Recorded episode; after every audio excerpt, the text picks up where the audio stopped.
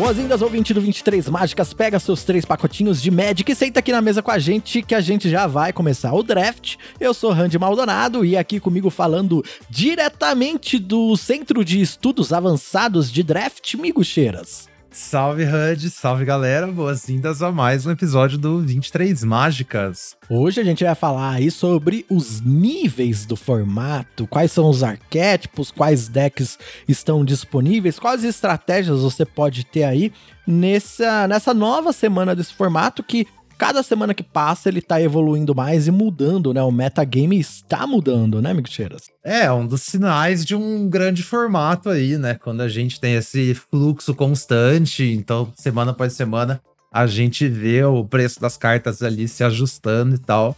E outras estratégias estão disponíveis. Então vamos falar um pouco sobre isso, tá bem bacana. Eu acho que a ideia também é tentar trazer essa ideia de, de níveis de formato aí para como uma ideia em geral também, uma teoria de draft para pensar aí outros formatos também no futuro.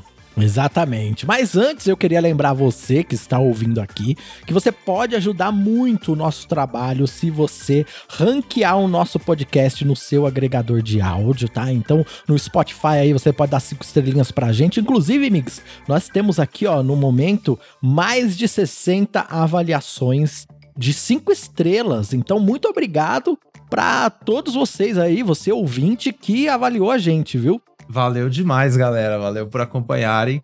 E isso aí, também contente aí com o conteúdo, vamos que vamos. E você também pode ajudar a gente compartilhando esse episódio com outras pessoas. Então você pode compartilhar no Twitter, no seu grupo de WhatsApp de Magic, você pode compartilhar com outras pessoas, indicando aqui o 23 Mágicas e né, apresentando o nosso conteúdo para outras pessoas.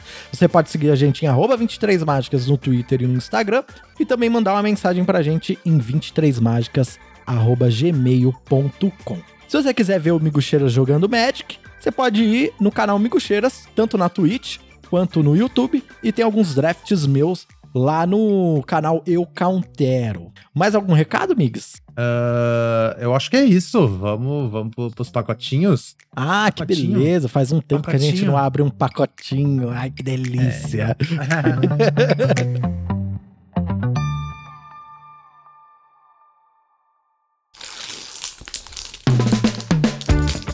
hum, cheirinho de carta nova é bom demais. Abrimos aqui nosso pacotinho. Primeira carta, Skittering Surveio, aquele artefato de três manos que busca um terreno. E aí? Três manos, um, dois. É, bem útil. Útil em alguns decks, assim, em alguns casos. É interessante pegar cedo, que te abre a possibilidade de splash no futuro, né? Não que eu pegaria P1, P1, assim, na moral. É, também, por outro lado, eu tenho achado que os decks de duas cores, papo reto, é um pouco mais desejável do que tentar ficar botando splash no deck. Então, assim, depende aí do que do que, que você tá fazendo, do que, que você tá confortável em fazer no formato, né? É, se não tiver mais nada no pacote, assim, tudo carta mediana, e você quiser já é, fazer um deck 5 cor, é um plano, né? Dá pra, dá pra ir pra esse caminho. Ah, sim, com certeza o Surveyor tá acima daquele nível, daquele replacement level, né? É, então, pegar Surveyor acima de uma carta medíocre zona ainda tá valendo a pena. Próxima carta é Stasis Field, aquele encantamento duas manas que transforma a criatura em 0-2, defensor e perde todas as habilidades. É, ok, isso aí, remoção de emergência, né? Você não tem muita interação no seu deck. Isso aí até que é bem usável num deck azul mais lento, né? Mais control, jogar para trás. Não tanto quando você tá interessado em atacar, porque você ainda tá deixando o corpo na mesa. E cuidado para não usar em ficha de incubate, tá, galera? Não vai dar certo. É verdade. a nossa próxima carta é Seed of Hope. Você mila duas cartas e pode devolver uma permanente e ganha duas, dois de vida, né? Uma cartinha que eu no começo eu tinha gostado muito, agora já não tô gostando tanto. É, bem ok pra deck verde. Acho que a questão para mim mesmo é a parte verde da carta. Mas quando você tem ali um deck com 35 permanentes, é uma, uma ferramenta bem interessante. Thrashing Frontliner, duas mana 2-2, atropelar, que quando ataca uma batalha ganha mais um mais um, aquele jacarezinho. O jacarezinho, isso aí pra mim. Acho que as, as battles terminaram não sendo tanto assim aquela coisa, né? No formato. É, eu tava vendo um post bem legal do, do NCAA lá falando de, de Rakdos e tal, dos diferentes decks. Ele comenta que é um dos decks que flipa a batalha mais fácil, tipo vermelho, assim, especialmente por causa do Frontliner. Mas eu, eu acho que eu não cheguei nesse ponto do formato. É, preparei um pouquinho para falar sobre isso lá pro, depois no episódio, né? Mas também não seria o que eu pegaria aqui, não. Próxima carta é Nezumi Informante, o ratinho duas manas 1/1. Quando entra em campo, o oponente descarta uma carta. Super sólido. Pra mim, melhor carta que a gente viu até agora no pack. Sim. Vou usar em maioria dos decks pretos. Vamos que vamos. Ótimo drop 2. A próxima carta é Hangar Scrolger, 3 mana 2/1. Backup que faz aquele looting, né? Aquele anão, piloto. Ah, ok. ok, nada demais. Não tô achando aquele aquelas maravilha também. Caiu É. bastante na minha escala de zero a Scrapwork Much. É, bem fillerzão, né? Não, não chega a ser um Sim. scrap worker much, não. A Não. diferença de duas manas pra três é muito grande, né? É, exatamente, exatamente. Próxima carta é a Aerial Boost, aquela trick que tem convoke, dá mais dois, mais dois e voar, aquela trick branca. Isso aí é uma carta-chave. Essa carta pra mim subiu bastante. Se você for jogar de branco agro, essa é provavelmente a carta mais importante. Eu tô achando até melhor que Intervention hoje, assim, na real. É, eu também tô achando melhor que Intervention também. O fato de ter convoke. E não sei porquê, eu acho que essa aqui joga melhor, assim, dá pra fazer uns double spell e tal. É, e tem o rolê do voar também pra dar uma finalizada, né? O modo finisher dessa carta. Especialmente você tá falando, tipo, nos Boros, que tem aqueles bichos golpe duplo, mega explosivo, É. né? Tem a Zada. interessa mais. Aham. É, e tem a Zada também, pra combar com boost. Pá. Próxima carta é Saiba Cryptomancer, o famoso Saiba, né? 01, Hexproof, Black Up 1, Flash. Trickzinha, ok, bem razoável também. Eu acho que tá um pouco atrás de Aerial Boost, na real. Tipo, azul é uma cor melhor, né? Mas assim, falando power level da carta apenas, eu acho que Boost ainda é um pouquinho melhor. E a última carta comum é o Pyretic Prankster, o Diabinho 2/1, que transforma no 3/2, que quando morre o oponente sacrifica uma criatura. Ou um artefato. É, esse aí terminou sendo um fillerzão pra mim, viu? Não tem muito interesse. Acho que 2 mana 2 1 é muito triste no formato. E aí a parte do Edito não. Meio difícil também, que a galera tem muito tesouro por aí e tal, né? Esses bichinhos tipo uns ratos. Então, assim, é. Migs, pensando que esse episódio aqui, ó, tá saindo no dia 19 de maio de 2023, qual é o pique pra essa semana? Pra essa semana dessas comuns. Olha, eu acho que eu iria de Aerial Boost dentre as comuns, na real. Nossa, você tá forçando o branco, querendo jogar de branco? É, eu acho que branco tá, tá no momento mais, mais aberto que já esteve, assim, sério. Talvez eu iria de boost mesmo. Mas, tipo assim, vermelho. Branco é o novo vermelho, né? Essa É. semana. Porque vermelho tá super fechado. Eu fiz alguns drafts aí. Tipo, bastão, eu não vejo mais nenhum bastão. É, então, o Beat Stick, olha, virou raridade. Então, assim, acho que até esse ajuste que a gente tá vendo. Tipo, o vermelho passou o branco em termos de coisa que a galera não tá pegando, sabe? Aliás, o Uhum. contrário, né? O branco passou o vermelho, enfim. Bem, as incomuns aqui, ó. Wicked Slumber, é instantânea convoke 4 manas. Vira duas criaturas, põe dois marcador de stun, né? É, ok, num deck agro. Acho que, sei lá, talvez a galera usa mais que devia, assim. Isso é bom num deck agressivo, que é tipo o W, o R, talvez, né? Uhum. E nem tanto você tá falando de Dimir ou de Simic Ramp e tal. É, eu acho que é exatamente isso. Você quer deck agrãozão que você quer ganhar o jogo ali, tirar o bloqueador Isso. da frente, é isso aí. É, eu vou, vou tirar seus dois bloqueador por dois turnos e te matar nesse meio tempo, sabe? Então vai ser Uhum. essencialmente, tipo, tirar duas criaturas por quatro mana, ou menos mana ainda, o que é bem legal.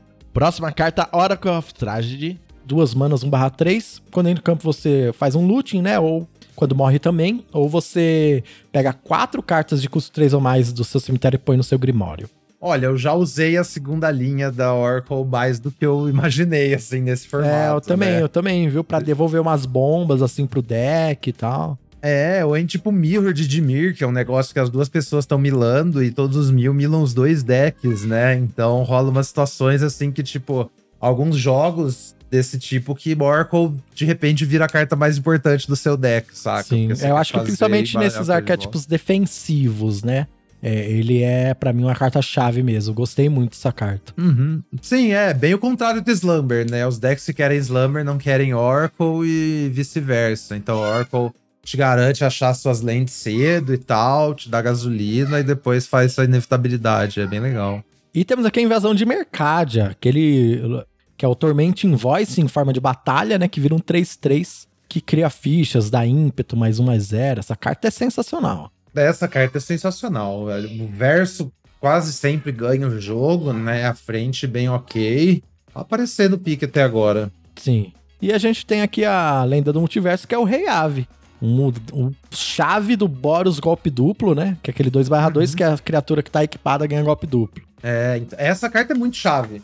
É. Mas eu também não quero pegar essa carta P1P1, saca? E, tipo, é. essa é a. Essa é a questão do formato, sabe? O que eu acho que a melhor estratégia aqui é pegar a invasão de Mercadia e ver se o Reave roleta, né? Porque uhum. essas cartas douradas, signpost, assim, são muito interessantes quando você tá vendo no fim do no fim da primeira volta do pack ou na roleta. Então, assim, você pega a Mercadia. Se Reave voltar, você tem um sinal claro que ninguém quer jogar de Boros, e aí você Sim. vai terminar com um deck animal. Se é. Reave não voltar, você continua, tipo, fazendo o que você tava fazendo, sabe? Sim. Inclusive, eu tô num. Eu não sei você, mas eu tô num ponto do formato que vai, se eu abro uma Thalia ou um Zurgo P1P1, eu não pego, sabe? Eu prefiro pegar uma carta monocolorida, já pra é, montar um deck mais consistente, sabe?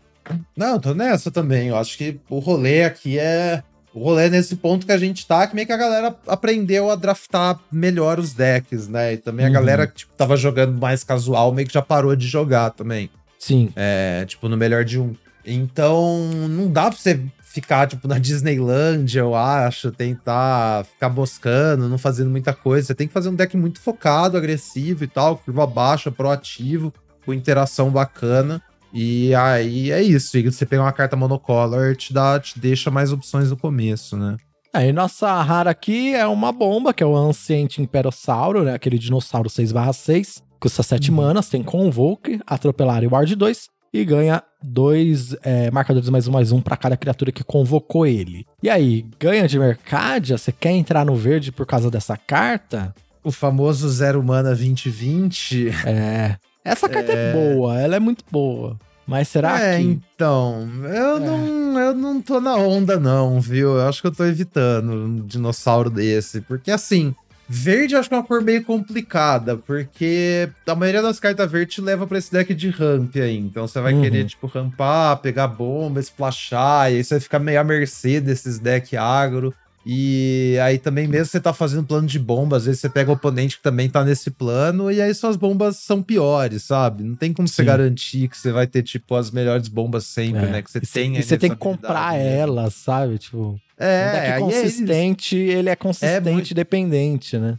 Exatamente, eu acho que você tá sacrificando muita consistência indo atrás de tipo, ah, vou jogar essas coisas aqui. Então, claro, quando você faz Imperiosaur que dá certo, né? Os jogos que você faz ele rapidão e, tipo, você não tá sob muita pressão, porque também virar todas as criaturas é um custo, sabe? Sim, é um bom custo. E aí, seu oponente, beleza, tem Ward 2, mas aí, sei lá, eu tenho um Dispersal na mão, quatro mana, um pacifismo, sei lá, sabe? Eu faço um pacifismo por quatro mana. E aí, você não vai ter blocker, perdeu o dinossauro, como é que fica? Então, eu acho que é isso. É muito fácil você você punir quem tá jogando com o dinossauro, sabe? Sim, é, eu também acho. Eu acho uma carta boa tal, mas eu também iria na invasão de Mercadia. É, acho que a carta com maior upside aqui, a carta que mais consegue criar um deck bem poderoso se as coisas estiverem abertas na mesa. Então é, é isso aí, exatamente. ó. Pro, pro, pra você ouvinte ver como o formato muda, como os piques mudam, né? Você e você ouvinte pegaria Mercadia em cima de Imperiossauro? Ou só agora que a, que a gente discutiu você parou para pensar, ou você ainda não concorda? O Imperiossauro é melhor. Manda aí pra gente, né? É, comentem aí no, no twitter.com ou manda aí no e-mail o que, que vocês acham desse pique. É um pega interessante. Muito legal. É isso aí. Esse foi o pacotinho da semana. Deu para discutir algumas coisas. Vamos pro resumo da semana?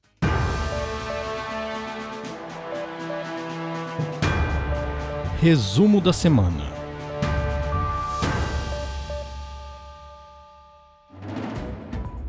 Resumo da semana. Deixa eu começar com o meu querido diário. É, teve Qualifier Weekend esse fim de semana, né? Opa, verdade. Foi selado de, de, de Marcha das Máquinas, do que mais seria, né? E, e pô, fiz, fiz um resultado de 6-2 no dia 1.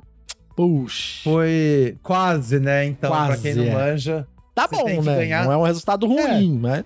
Exatamente. Pra quem não mais, você tem que ou ganhar, você tem que ganhar sete partidas e perdeu a segunda tá fora. Esse é um modelo novo, né? Eu já cheguei pro segundo dia antes, mas era quando era um pouco mais fácil, né? Você podia perder, tipo, duas, só sair fora na terceira e tal. Depois que eles deram essa. tiraram uma derrota, o bagulho ficou muito difícil, velho. Ficou, mas ficou embaçado. Ficou muito, é, então. Mas enfim, eu abri uma. Eu abri uma pool de Mir.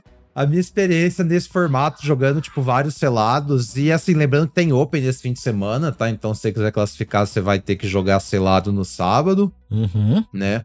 É, a minha experiência nesse formato aqui, eu joguei alguns tantos selados, e assim, a maior parte das vezes eu terminei de jogando ou de preto, ou de azul, ou dos dois, sabe? Uhum. Na moral, assim, eu acho que, tipo, as cores realmente têm, têm um power level mais alto.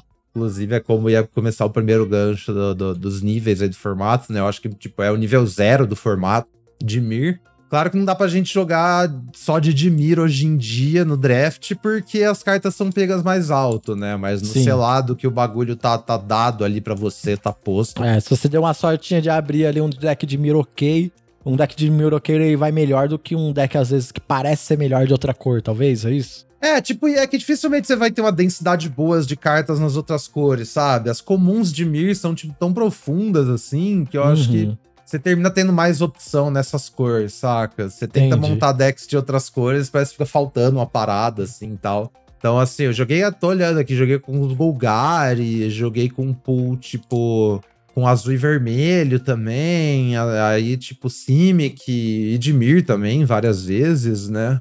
Mas Edmir foi mais comum, inclusive foi o deck que eu usei para fazer o 4-1 no 4-0 no, no Open passado, né? Uhum. Aí, enfim, aí eu tô olhando aqui, até que era um beer ok. Tipo, e eu tava fazendo um splash bem, bem agressivo, assim. Que eu abri o anjo também, né? A Valkyria, uhum. o Bandslayer Angel. Então eu tava splashando Valkyria com dois Alabaster Host, que é o Resclar Planície. Sim, isso e ajuda. Aí, ajuda, né? Então eu tô olhando aqui, eu tava com 18 terrenos, então três planície, dois Alabaster Host, cinco fontes brancas. Eu achei que ia dar Tá, e tinha uma urna e uma motinha também. Então, assim, sete fontes para castar a Valkyria, né? Tava bem de boa. Fiz ela, tipo, vários jogos. Ah, tinha um Surveyor também, agora que eu vi. Então, assim, tinha bastante fixe, né? Entre uma urna e uma motinha um Surveyor, apesar de não ter nenhuma dual no deck, tava bem de boa, assim, de fixing. E aí, além da Valkyria, eu tava splashando Cut Short pra ter uma remoção a mais. Que eu acho Cut Short bem ok no selado, já que os jogos demoram mais e tal, né? E splashando também Norns Inquisitor, que é uma carta assim que parece que não é muito aquela coisa que você quer splashar, né? Quem não lembra é o 2 mano 1 que faz um incubator. Toda vez que você flipa uma incubadora, você bota um marcador mais um mais um. E, nossa, essa carta é ridícula. essa carta é ridícula. É muito então eu forte. tinha mais incubates, né? Eu tinha Eyes of Gitaxias, eu tinha mais umas incubadoras e tal. Mas, assim, múltiplos jogos, tipo motinha na 2, aí na 3 eu faço Inquisitor, ataco, tripula, ataco com a moto e já, já transforma em incubadora. Sim. Aí próximo turno você faz Eyes of Gitaxias, tripula, ataque já transforma. Tipo assim, muito, muita grosseria, muito divertido o deck. Aí fora isso, tinha fadinha também, a Moncat, então assim, o deck tava bala. É, você conseguiu fazer e... seis vitórias, né? Tá bom, você conseguiu é, chegar então... quase no dia 2, né? Quase, o qualifier, quando você, quando você chega no dia 2, é, o que acontece? Como que é tudo? Aí o dia 2 é a mesma estrutura, né? Você ganha uma pool nova de selado. E aí é a mesma coisa, você joga até ganhar 7 ou até perder duas. Difícil. Se você. É muito difícil. Se você ganhar a 7, você ganha vaga no Pro Tour físico e no Pro Tour do Arena. Ah. Essa é a fita. É por causa disso que é difícil, né? é, exatamente. Você então, pode assim, ir pro Pro Tour e ganhar 2 milhões e meio de, de dólares. É, reais. tipo isso. O Pro Tour da Arena, a premiação mínima é 1.500 dólares, você joga do conforto da sua casa. Você não tem que Já ir pra tá lugar bom, nenhum. É. Uhum. Já tá bom. E aí o Pro Tour físico, sei lá, dá um rolezinho em Barcelona, não parece ruim também, né? É. Aí a fita é que a Wizards não paga passagem para você, você se vira, é, mas você, vai ter a premiação do, do Pro Tour e a premiação do Pro Tour do Arena também, pode te ajudar aí na viagem, né? Uhum. Mas é isso. E aí, isso, aí, mas aí qual que é a fita? É tão difícil fazer sete que o que que acontece? Cada, cada qualifier desse, meio que, tipo, três pessoas, quatro no máximo, fazem sete vitórias, sabe? É Caraca, muito difícil. muito difícil mesmo é muito difícil. E aí, assim, o Pro Tour do Arena são 32 vagas, então vamos e são quatro, quatro meses, né? Tem um a cada quatro meses. Então são quatro qualifiers que alimentam o mesmo Pro Tour do Arena. Então você vai ver que na prática vai sobrar, tipo, mais de 20 vagas, saca? Uhum. Porque só três pessoas conseguem. E aí, então, qual que é o critério para essas próximas vagas? É tipo um placar que cada vitória que você faz no dia 2 vale um ponto nesse placar, saca? Hum, entendi. Então a fita, assim, eu olhei, eu olhei por curiosidade o último, né? O último Pro Tour da Arena que teve, galera que fez tipo cinco vitórias no dia 2 já conseguiu a vaga através do placar, saca? Saquei. Então, se você fizer dia 2 em dois qualifier diferentes e faz três vitórias em cada, é bem possível que você consiga a vaga ainda assim, saca? Sim, Bem você vai juntando também. esses pontos e aí você pode se qualificar. Exatamente. Então, assim, não é nada fácil fazer 7-2, 7-1, né, no dia 1, mas é bem valioso, na real, assim, é bem da hora pra galera que não manja. E, e é isso, é quase lá, 15 mil gemas, ganhei de premiação, que também é bem legal, né? Já tem a entrada do, do Open aí garantida, né? Dessa vez eu vou, ter, eu vou fazer uma tentativa nesse nosso Open. Aí sim, vamos que vamos, boa sorte. É, exatamente, eu tava quase sem recurso depois do último Open, que eu perdi 20 mil gemas, né? Tentando a vaga pro, pro segundo dia, mas consegui converter em dólares também. Inclusive, recebi hoje o Pix lá, maravilha. Opa, Recebi uma grana da Wizards, é bom demais, nossa. que delícia. Mas, nossa, velho. É, é muita satisfação. Mas Estamos enfim, batalhando pro sonho, é, vamos lá. Vamos que vamos, é. Fim de semana tem outro e vamos aí, galera. Você que ouve 23 mágicas já tem uma vantagem competitiva aí sobre todo mundo que não ouve. Então vamos que vamos. Boa sorte pra quem for jogar. E nós tivemos também algumas notícias aí, por exemplo, no, no T2, né, no padrão, nós tivemos banimentos. O que aconteceu? É, é, a gente não teve banimento, mas a gente vai ter. Então, ah, tá. como a gente comentou semana passada, né, eles iam aumentar a rotação pra três anos e tal. Aí essa semana teve aquela live da Wizards ontem. E aí anunciaram mais, tipo, mais, um pouco mais de informação, né? Então, como é que vão funcionar os ban daqui em diante. Então, assim, eles falaram que vai ter uma vez no ano, o ban vai ser uma coisa anual a partir de agora, tá? Nossa, mas... Em todos os formatos. será que eles vão conseguir sustentar isso, né? Porque se eles fizerem alguma cagada e o formato ficar totalmente insustentável, será que não vai ter Não, um então. ban de emergência? Como é que vai funcionar? Não, sim, eles falaram que tem a possibilidade de fazer ban de emergência. Ah, tá. E aí, tipo, toda edição que lançar, eles vão dar umas duas, três semanas. Se precisar fazer um ban de emergência, vão fazer um ban de emergência. Mas isso Legal. aí vai ser, tipo, só em emergências, né? E a gente não vê realmente emergência mais. Qual foi a última carta realmente quebrada, impressa no Magic, saca? Ah, Qual sei lá, foi- sei lá. O Dolinho, na real, né? Puro, é, O Dolinho de dolinho, 4 sei lá. mana. É, de jogar mais recente, assim, tipo, foi o Dolinho, sabe? Então, assim, se acontecer qualquer coisa nesse nível, eles vão fazer esses bans de emergência. Mas caso não tenha emergências, a ideia é só banir cartas uma vez por ano. Esse evento de ban anual vai ser, tipo, logo antes de começar os spoilers da edição que tem a rotação. Então, no Hum. caso, a próxima vai ser o Drain.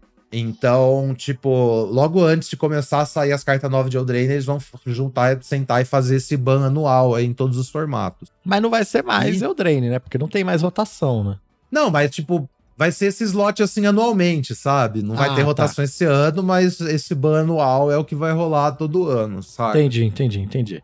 E e aí além disso, esse ano vai ter um ban de emergência, tipo, não de emergência, mas um ban complementar, eles falaram que eles vão fazer, que vai ser no dia 29 de maio, que eles vão fazer um anúncio específico pro standard. Então, tipo, como esse negócio assim, a galera fala, ah, mas vai jogar contra a Fable mais um ano inteiro, porque não vai rodar. Então, tipo, muito possi- possivelmente eles vão pegar essas cartas mais egrege aí desse standard agora, que possivelmente inclui Fable ou não, e vão banir no dia 29 de maio. E aí, tipo, vai ser o último ban extra, assim, a não ser que tenha uma emergência. Tirando esse ban agora de maio, tirando qualquer emergência, ban vai ser só uma vez por ano no Magic. Sim. Será que Fable vai ser banida? Será que ela domina tanto assim?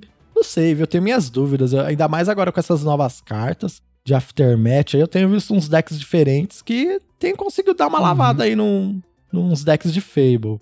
É, então, eu não vou, eu não vou emitir opiniões sobre isso, porque eu não tenho muita informação, eu nem É, jogo isso. é, tipo, sei lá, né? Assim, é, Padrão. sei lá, tipo, é uma carta forte, sabe? Mas a questão é, sempre vai existir as cartas fortes no formato. Tipo, você Fable vai ter outra coisa boa e papapá. Então, assim, Talvez eu veja eles banindo um monte de carta, tipo, eles banem umas 3, 4 cartas junto de uma vez, meio que pra tentar abrir o formato, e é isso aí, sabe? Uhum.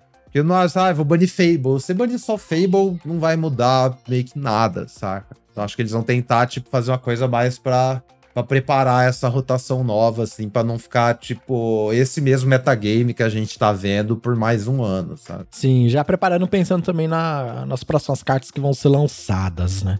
Isso, exatamente. Então, beleza, amigos, é isso. Isso foi nossa, nossas notícias aí da semana, resumo da semana. Vamos então para a pauta principal do nosso programa. Vamos lá?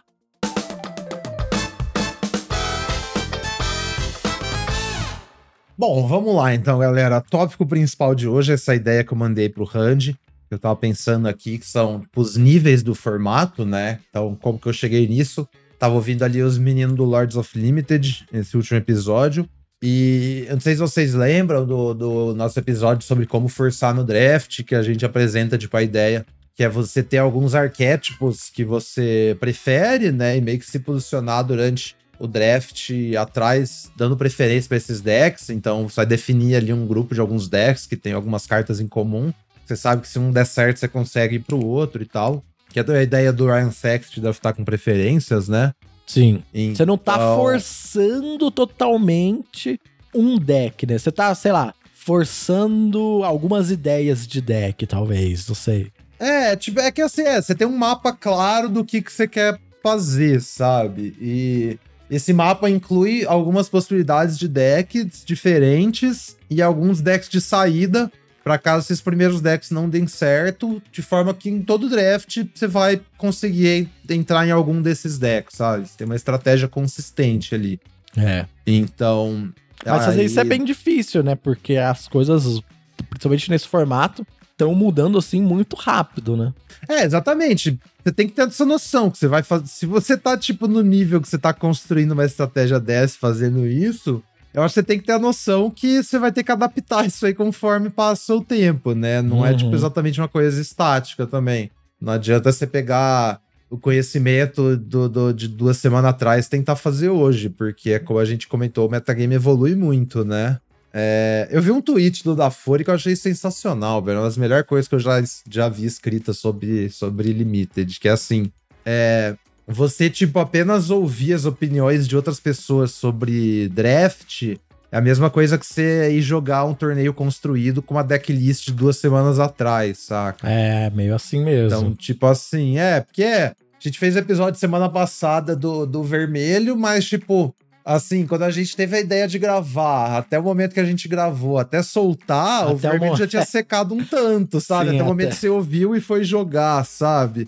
É, se você tipo, ouviu o episódio coisa... da semana passada, nessa segunda, você já pensou, nossa, esse pessoal não sabe o que tá falando. É, vermelho exatamente. não tá aberto, porque vermelho tava aberto quando a, a gente meio que gravou, né?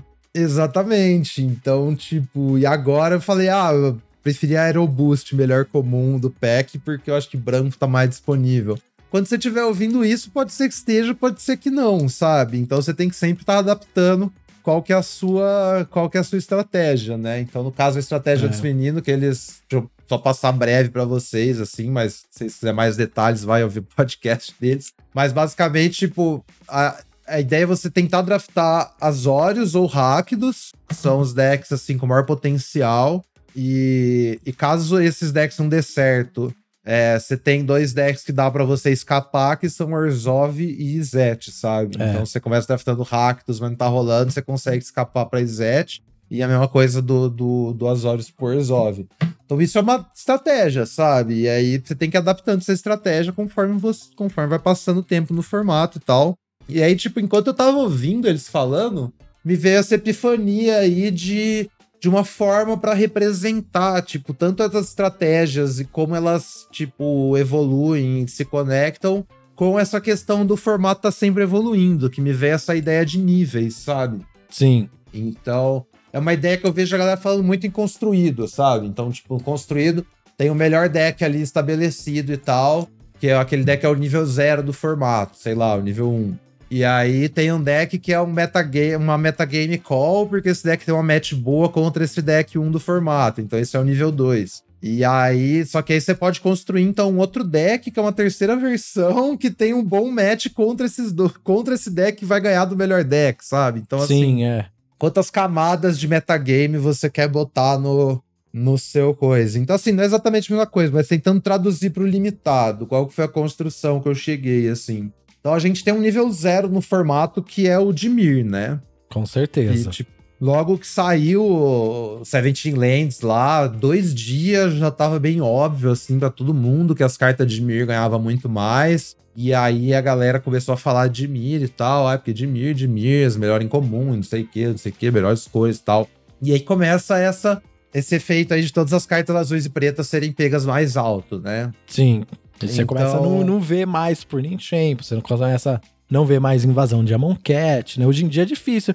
A não ser que a sua mesa esteja muito aberta, né? Se tá todo mundo assim, ah, Dimir é a melhor combinação. Eu não vou jogar de Dimir, não. Aí fica Uhum. aberto pra você, dependendo da seu, sua posição na mesa. Mas no geral, É, não, é uma, não é uma combinação de cores que tá aberta. Exatamente. Tipo, a gente tá muito mais escasso hoje porque a galera começou a pegar essas cartas de forma apropriada, né? No- na posição que elas deviam ser pegas. Então, isso aí seria o nível, nível zero do formato. Aí um outro deck que eu achei interessante botar no nível zero também é o Five Color, né? E Certo. Five Color, por extensão, não é exatamente só o Five Color, mas é basicamente todos os decks verdes, eu acho que caem nessa. Tipo assim, Pra mim, na minha concepção aqui, qualquer deck verde que. Que verde, como a gente falou no começo, tá muito interessado em ramp, em fixing e tal, né? Uhum. É, e todos esses decks verdes, seja tipo duas cores, um Golgari, ou seja tipo cinco cores, tem esse meio que esse negócio em comum aí, saca? Então, pra mim, a ideia disso aí ser nível zero é porque logo cedo criou aquela ideia, ah, o formato é cheio de bomba, é cheio de rara, não sei o quê, então vou tentar pegar todas, splashar elas e, tipo, jogar com as bombas, sabe? Sim, não, não exatamente o nível zero quer dizer que é o melhor. Quer dizer que é o mais simples de você seguir naquele caminho. De certa tipo forma. isso, é. É, um deck mais óbvio, assim. É um deck, tipo, a galera nem, nem tava jogando edição ainda, a galera já tava sacando que tava pra você montar Five Color, making Theorycraft, assim, né? Tipo, Sim. teorizando, sabe? Certo. Então é tipo, acho que é bem o caminho natural, um do formato, assim. Tipo, você vai jogar o formato, você vê que tem um monte de bomba, você vê que tem uns terrenos, você pegar isso, tentar jogar com tudo. Uhum. É. Até que a gente brinca a Júlia tá fazendo isso desde o primeiro dia, né? Que é, é tipo natural pra galera que faz isso, sabe?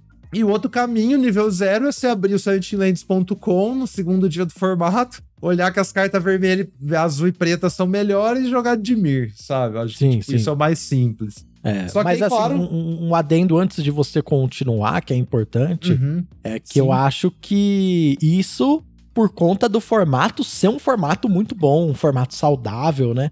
É um formato que dá, tem plasticidade pra evoluir, tem essa né, modulação pra se criar níveis, né? Coisa que às vezes a gente tem formatos que são não tem muito nível. Até tem, mas é mais restrita, mais duro, sabe? Sim, sim, acho que é. Todo formato a gente vê uma mudança de metagame, né? Às Sim, vezes sim. ela é mais sutil, às vezes ela é, tipo, mais dramática, assim. A gente vê, tipo, uns arquétipos completamente novos surgindo e tal. É, eu, eu acho Mas- que todo, todo tem, alguns são mais duros, tipo, eles Aham. é, demoram e, e acontecem de forma diferente, e outros são igual o Marcha da Máquina, que eu sinto que é meio fluido. Então, Sim. você parece que realmente que você tá navegando no metagame, e, e ele tá indo por um lado, aí depois ele vai pro outro, e, e assim por diante. É, porque também a gente tá falando de nível como se estivesse, tipo, sempre na mesma direção, mas não é bem assim também. É tipo uma escada que você sobe e desce, na verdade, né? Não é Uhum. como se você estivesse só avançando pra frente nos níveis, isso, sabe? é, Porque assim, isso é importante. a gente. É, a gente falou, a gente passou do ponto que Dimir tá sempre disponível, que é o bagulho mais óbvio e fácil pra fazer, mas ainda vai ter mesas que você vai jogar que Dimir vai estar tá aberto. Tipo, não vai ser com frequência, mas vai acontecer hoje em dia ainda. Uma frequência menor, né? Então. Mas enfim. Aí acho que Dimir, então, é esse, esse primeiro ponto aí, sabe? Aí qual que é a fita? O que eu acho que. O próximo nível, logo depois, é de, é de onde sai a estratégia do- dos meninos, que eu acho que é tipo os dois melhores decks logo após Dimir, que são Azorius e Rakdos mesmo, sabe? E tipo assim, eles até meio que vêm também numa. Como é que fala? Numa. Uma consequência do Dimir, assim, também. Sim. Que o Azorius acontece quando, tipo, você tá começando azul, mas preto não tá aberto, mas, tipo, a próxima coisa mais fácil de você juntar com azul é branco, sabe? Então você e, cai no Azorius. E os cavaleirinhos estão abertos e tal, né? É, exatamente. Tipo, não tem muito segredo você pegar cavaleiro também. Então, assim, a gente já tá bem, bem claro depois. E aí a, a mesma coisa acontece com o, com o preto, né? Então, a outra perna do Dimir. Você começa preto, mas você não tá vendo carta azul e tal. E aí a gente viu esse essa subida do Rakdos, porque spa vermelho é a cor que melhor pareia com preto, depois de azul, né? E, e aí, tipo, a galera aprendeu também a usar as cartas vermelhas melhor, como que funciona a sinergia e tal, Sim. e viu que o deck é muito melhor hoje do que parecia no começo, assim, quando ninguém tinha aprendido a montar ele direito ainda, né? Quais eram as peças-chave, né? O que, que você tem que fazer na gameplay? Exatamente, tipo, até, até você sacar que o beatstick é da hora, vai um tempo e tal. Então, foi bem nesse sentido, assim. Então acho que eles acertaram bastante botar esse, esses dois decks meio que são a base do nível que a gente tá agora, apesar de eu achar que a gente já passou desse nível também, né? Tipo assim, sei lá, talvez semana passada era fácil você montar Azorius e Hack do sempre. É, hoje em dia eu também acho que não, não vai ser mais, sabe? É, eu tô sentindo isso também, que principalmente o Rakdos tá muito fechado. E hoje, né, eu já falei a data que a gente tá gravando aqui. É, o episódio uhum. foi, foi lançado no dia 19. É, eu, na quarta-feira agora, que passou, eu fiz alguns drafts, né? E, tipo, bastão eu não vejo mais. Não vejo mais bastão. Muito difícil de uhum. ver. É, então. É complicado. Mas. Mas, enfim, então. Vamos botar isso aí como seria o nível 2 do formato, né? Os, os melhores decks da semana passada. Aí a gente tem que dar uma. Vamos lá, mais fundo então. O que, que dá para tirar desses decks, sabe? Que eu acho também eles acertaram nessa ideia de que o Izete é um, é um próximo ponto muito bom, né? Porque ele meio que junta o azul com o Rakdos dessa, dessa forma aí, mas você também tem que saber montar um pouco o deck, um pouco mais delicado, talvez. Ele é tipo. É porque a fita, eu acho que a invasão de Kaladesh é muito importante, né? O que a gente falou semana passada. Muito. E então, assim, eu acho que o que tem em comum também com, com o Boros e talvez até Orzhov, que são outros decks que eu acho que dá pra você entrar nesse próximo nível, que essas cartas chave douradas, é, elas passando tarde é um sinal bom para esses decks, né? Sim, é um ótimo sinal. Porque, tipo, porque assim, você não vai ver carta de Mir passando tarde, sabe? Provavelmente você não vai ver mais carta de Cavaleiro passando tarde também, né? É, é dificilmente mas... você pega um. Às vezes acontece, mas dificilmente você vai pegar um Zalfir, né? Um Marechal no pick 10 uhum. ou uma invasão de Amonkhet no pick 10. Né? É, não. Agora a invasão não, de Kaladesh você encontra. Você encontra, se eu ver uma invasão de Kaladesh pick 6, eu tô tipo, nossa, vambora, sabe? É, Não necessariamente vambora abandonar tudo, mas é, Sim. focar no Izzet, porque é um. Tipo, agora vou tentar ir pra esse lado, porque tá muito quente. A mesma coisa com o Boros, que eu acho que tá muito perto também, né? Então, o Boros, como a gente falou, é o deck de equipamento, né? Esse que é muito reável. Deck, acho que o Boros a ideia é que é algum tipo de combo, né? Uhum. É, um Boros quer, combo. É, você quer o tipo reave com equipes, você quer ter um monte de ropilita, um monte de backup, você quer ter o um negócio da Zada para fazer aeroboost e tal. Então, assim, acho que o Boros é um deck agro com, com spike de, de poder, mas. É, o que eu queria dizer? Tipo, é, o Izete ele tem esse negócio também de ser uma boa consequência pro, pro vermelho quando o preto não tá rolando. Ou você começou de azul e vermelho tá rolando, mas branco e preto não, sabe? E. Sim. E aí eu acho que o Boros também vai numa coisa assim, uma, uma coisa tipo, se você começou com vermelho, mas você não tá vendo preto e tá vendo branco, sabe? Porque tem decks que a gente começa com vermelho, né? Você abre uma incomum ou rara vermelha muito boa, te passaram uns beat stick e tal, mas se você não tá vendo carta preta e nem azul, eu acho que branco é o próximo lugar e branco costuma tá, tipo assim, se você não tá vendo carta azul nem preta, é branco vai estar tá aberto. deve estar tá é, aberto, exatamente. é, exatamente. E porque são, são coisas meio opostas, né? Então, é, e o vermelho tá com você, né? Então o Boros vai estar tá meio ali já, meio aberto. O Boros vai estar tá rolando, é, exatamente. E aí tem o Orzhov também. O Orzhov acho que é um pouco diferente, porque, tipo assim, é. É, parece que é tipo fácil a mesa te empurrar pro Orzhov, mas eu Sim. não acho que é sempre que você devia estar tá, tá no Orzhov necessariamente, né? Que você precisa de umas coisas bem chave, assim. Tipo, esses dias eu joguei com o deck Orzhov que tinha três Inquisitor e o deck ficou maravilhoso. Ah, Sim.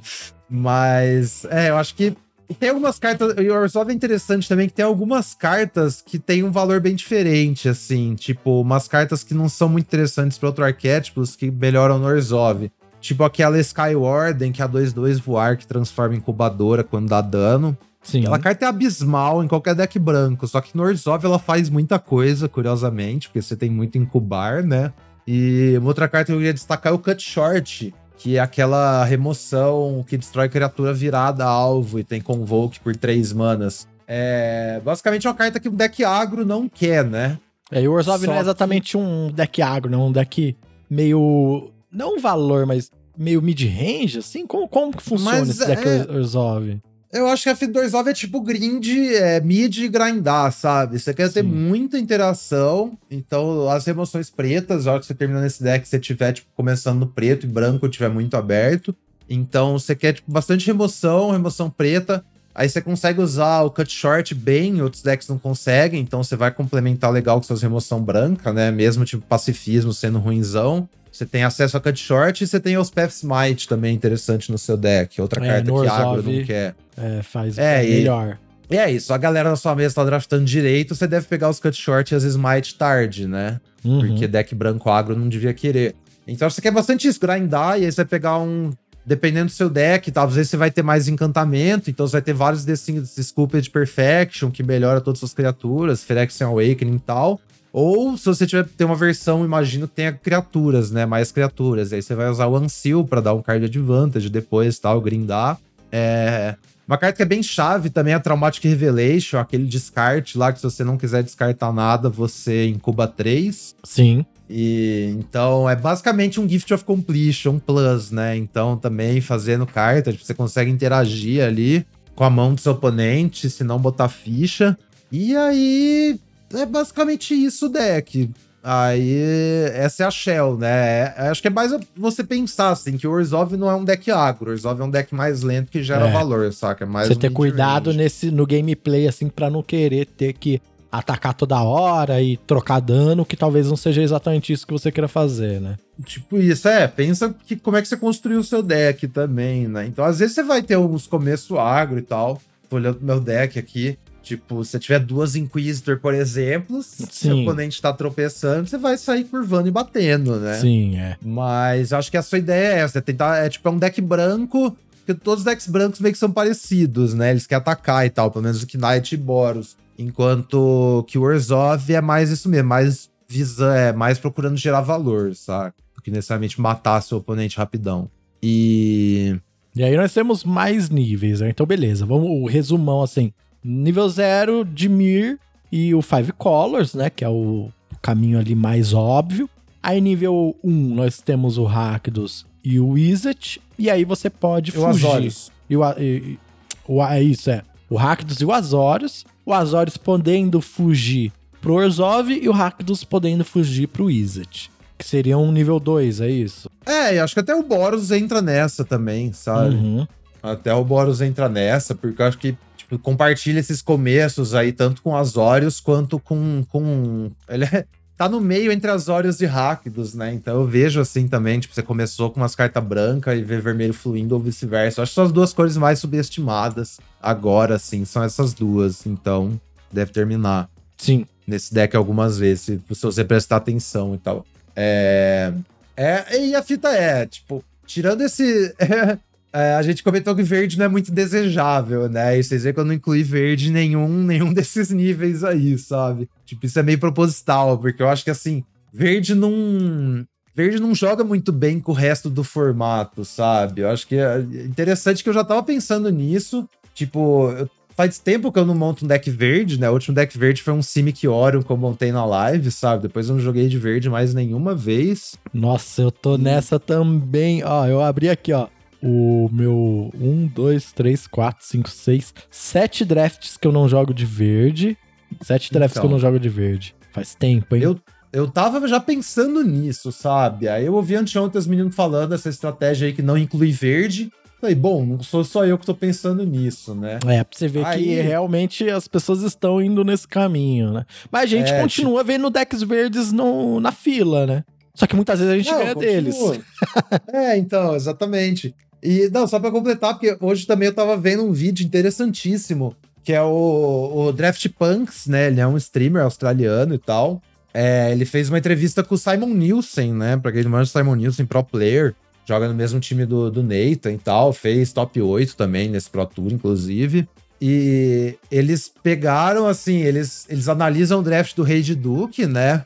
É, é legal ver a validação também, tipo, geral falando que o Rei de Duke tava meio perdido e pá. É. Não foi só eu que achei isso, né? Uhum. Mas, enfim, aí depois que eles fizeram, achei bem interessante que o, o Simon tava draftando do lado do Nathan. E o Nathan foi quem a, a transmissão acompanhou o draft. Então, o Simon, pegando o deck dele, ele conseguiu reconstruir o, deck, o draft inteiro dele usando os picks do Nathan, sabe?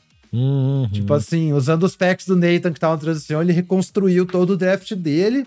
E aí ele e o Sen analisaram o draft dele, saca? E esse vídeo é, é genial, velho. É genial. Ele fala várias coisas sobre formato e tal. E uma coisa que ele compartilha é que o, o time dele também, o time Handshake, chegou nessa conclusão que, tipo, você deve evitar verde no formato, saca? Porque verde não joga bem com o que todas as outras coisas estão fazendo. É basicamente a conclusão que eles chegaram, sabe? Uhum. Que, tipo, a conclusão que eles chegaram é que a melhor coisa que você pode fazer no formato é cartas baratas, é, tipo, velocidade, tempo, sabe? Sim. Velocity no sentido, tipo, eles estavam valorizando comprar carta muito alto. Ele falou que eles estavam pegando Meet of Minds acima de Dispersal, Botafé. Isso aí eu fiquei, uau. É, eu até boto é. fé, viu? Porque hoje em dia essa carta subiu muito no, no meu conceito mesmo. É, então, aí eles falam essa ideia. Até a, a, o sacrifica uma criatura, compra duas, e ele falou que é basicamente um Meet of Minds. Eu fiquei também, nossa, faz sentido. Que é o jeito então... de. É, o jeito de você conseguir, né? Comprar ali no preto e tal. É, ele falou que o negócio é esse: é jogar carta barata e ter jeitos de você comprar mais cartas para jogar mais cartas e, tipo, ganhar do seu oponente assim, tipo, é, nessa avalanche de tempo, isso. saca? É. Então, assim, isso eu achei muito interessante. Até por isso que a gente não vê o verde nessa, nesses níveis, né? Tirando essa coisa five color. Porque eu acho que verde não é um bom lugar para citar mesmo. É. Eu acho que existiu uma época, talvez, que o verde e azul, né? O Simic, tava um pouco bom, porque o azul tava aberto, e aí você tinha um bom complemento pro verde, assim, com card draw e algumas coisas assim, uhum. para poder fazer esses decks de splash e tal, não sei o quê. Mas agora, nesse momento, eu acho que o verde tá muito à mercê, né? De, de, Sabe, tirando o azul, acho que o azul ele até combina um pouco com o verde. Mas tirando o azul, ele não combina com muita coisa, sabe?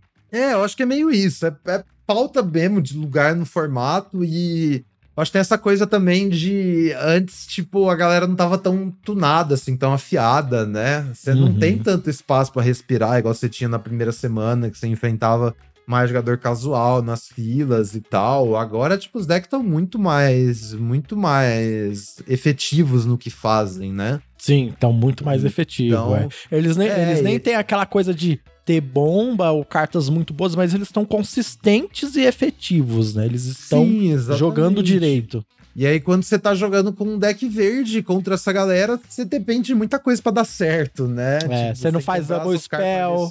É, você não faz double spell também, exatamente. Então, assim, em geral, não é um lugar bom pra estar, tá, sabe? É... E aí, o, o próximo nível que eu trouxe aqui, que eu tentei anotar, seria meio que só especulação, assim, sabe? Hum. É, um deck, um deck que a gente não mencionou, é um deck que eu não montei até agora, tirando um pod draft que eu joguei. É o Celesia, marcadores. É, eu consegui então... montar uma vez, eu acho, mas acho que eu montei meio errado, assim.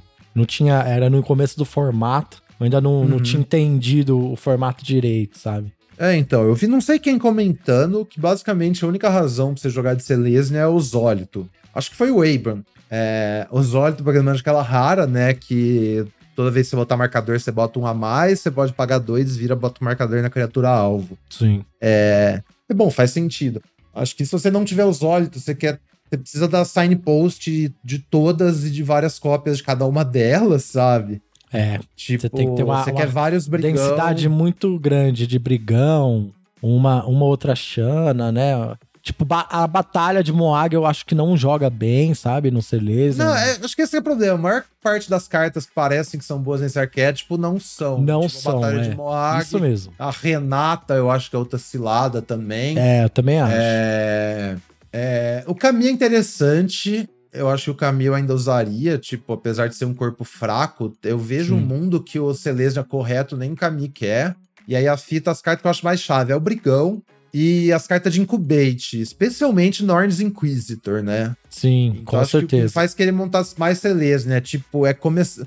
Eu vejo um mundo assim, que você começa no branco e por alguma razão você tá vendo esses brigão, é, vários, sabe? E aí você também, tipo. E eu acho que tem uma fita também que verde tem assim: tem as cartas que só são boas no ramp e tem as cartas que só são boas. Não necessariamente no ramp, só que o ramp também quer essas cartas. Tipo, alguns exemplos seria o Negotiator, né? O 2 mana 02 que dá dano com a resistência, tem backup 1. Certo. Acho também uma das cartas-chave pro, pro Selesnya, se existir um Selesnya.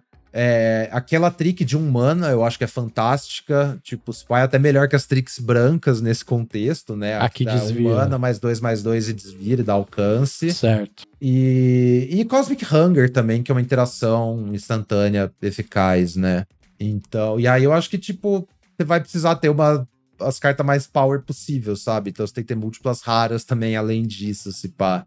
E aí você vai preencher o deck com carta de backup, uns bola slinger, pra você ter uma interação e tal. Eu acho que o deck é tipo isso. É, eu também acho que Agora- é nesse, nesse sentido, assim, bola slinger, mais agro mesmo, né? É, bem agro e o problema é que, tipo, tem que estar branco aberto. Eu acho que as outras combinações em geral vão ser melhores, tipo Boros e Azorius, especialmente, vão ser melhor que Selesnya pra fazer isso. E também tem que estar as cartas Selesnya abertas e elas são muito específicas, sabe? Eu acho Uhum. que também tem um negócio que, tipo, a galera inexperiente pega elas alto demais, sabe? É, ela tem Se um. todo é, mundo- o pessoal acha que é bom, né? É. Acho que assim, se todo mundo tivesse draftando apropriadamente, de acordo assim, com, em tese, o melhor jeito de draftar, pegar as melhores cartas sempre, draftar os melhores arquétipos disponíveis sempre, talvez Selesnya fosse mais draftável, mas do jeito que anda assim as coisas, eu não vejo muito motivo, né? Sim. E o outro deck que eu queria trazer, não sei se vocês têm visto as streams do Deaths recentemente. Hum, já Oh. sei. O Deaths, ele, tipo, é conhecido por. Ele faz umas coisas assim, wild, completamente, velho. Então, acho que tem um jeito de fazer Five Color que não é tipo essa base verde. É fazer um Five Color mais esquisito, que é um negócio acima de bastão, sabe? Uhum. É tipo o deck de Beat Stick, é tipo um Beat Stick, Beat Stick Five Color Agro, uma coisa assim, sabe? E eu acho que esse deck aí, esse pá, é o deck que usa as battles. Então, ele é base gru, assim, geralmente. Uhum. Eu acho que vai usar bem esses bichos que flipa battle, que absolutamente ninguém quer. Uhum. Beat Stick te ajuda a flipar battles. E aí Ergamon te dá um fixing também, sabe? É, e a, aí... a gente não, acho que no último episódio a gente comentou que a gente tava um pouco perdido no Gru, né? Pra onde o Gru Uhum. quer ir, né? E agora meio que a gente tem um caminho, né? Sim, é um caminho. É, dá certo essas coisas? Geralmente não, sabe? Depth joga muito bem também, então ele consegue fazer umas coisas dessas funcionar, saca? É, então. Mas eu acho que ele encontrou, porque eu vi também umas, uns print do Cal, né? O To Duck Cubed. Ele também tá explorando umas coisas nesse sentido, saca? De Five Color. Então, eu acho que tem, assim, também um jeito de montar uns decks multicolorido diferente no formato, sabe? Que não passa necessariamente por Blighted Burgeoning e o Scambal, né? Aquelas cartas Uhum. verde ramp. Eu acho que o problema do ramp é quando você tá fazendo nada porque você tá rampando, sabe? Se você der um jeito, tipo, fazer uma shell assim mais mais enxuta que consegue usar essas cartas multicoloridas de uma forma eficiente e tal, eu acho que tem, tem um valor assim, saca? Porque você meio que joga mais de acordo com o resto do formato, sabe o que eu quero dizer? Sim. Agora, o quanto que isso vale a pena, aí eu já não tenho certeza, mas acho que é, é um espaço que dá pra Dá, pra ser explorar, assim. explorado, é, exatamente. Exatamente. eu concordo. acho que é um espaço que, é, tipo, existe no formato. Eu não acho que a galera talvez nem chegou perto ainda do, do ideal, mas eu acho que dá pra buscar alguma coisa. Então, assim, você que tá buscando experiências novas, fica aí a dica. Você vai tentar, Migs, nessa semana? Na próxima... se- Será que até a próxima semana Migs tenha? Depois do Open, eu quero ver o que, que dá pra fazer nesse formato, mas por enquanto eu vou, vou ficar de boa. Perfeito. tentar é. refinar aí essas fórmulas do- dos, dos níveis anteriores. Mas é, eu acho que essa ideia que você falou. Tipo, não é todo formato que é tão, tão flexível assim, né? Que a gente consegue definir, tipo, múltiplos pontos. Mas eu acho que a, a ideia central pra refletir é essa. Tipo, conforme as semanas passam, você vê que as prioridades vão mudando e você tentar, tipo, ver quais decks que levam para quais e vice-versa, e às vezes você volta para um nível anterior, é um ponto interessante aí para pensar no futuro em geral e tal. Com certeza. Que... E é muito interessante que às vezes, por exemplo, vendo só stream mesmo, vendo stream de pessoas que uh, fazem draft muito, né? É, e tem essa coisa dos níveis na cabeça, independente de teoria, de nomes, né? Uh, acontece muitas vezes, né? a gente vê uma pessoa fazendo um pique e se você não tá ligado no que tá acontecendo, no que tá passando na cabeça, você fala, por que que essa pessoa fez esse pique, né? Por que que não fez. A, por que que não foi no, no, no óbvio, né? Mas porque uhum. já tá pensando sobre isso, né? Sim, sim. É, e se me perguntar, tipo, na primeira semana, antes da gente jogar o pacotinho de hoje, se eu pegaria o dinossauro no mercado, eu responderia dinossauro, provavelmente, sabe? Lógico, o dinossauro é entra em jogo e ganha o jogo, né? É, Mas, aí, até lá. Só que é, jogar o formato me fez perceber todo mundo de diferença que existe entre essas duas cartas na prática. Então Sim, é. E as é cartas que estão ao redor draft. delas, né? Que esse que é o ponto, né? Sim, sim. Então, é, draft é bom demais, essa é a única conclusão. Ah, a conclusão é que draft é o melhor formato de Magic de todos os tempos. e é isso. isso. Finalizamos mais um episódio do 23 Mágicas, hein? Obrigado, amigos, pelo dia de hoje. Valeu, Randy. Valeu, galera que ouviu. E até o próximo episódio do 23 Mágicas. Nos vemos semana que vem. Até semana que vem, pessoal.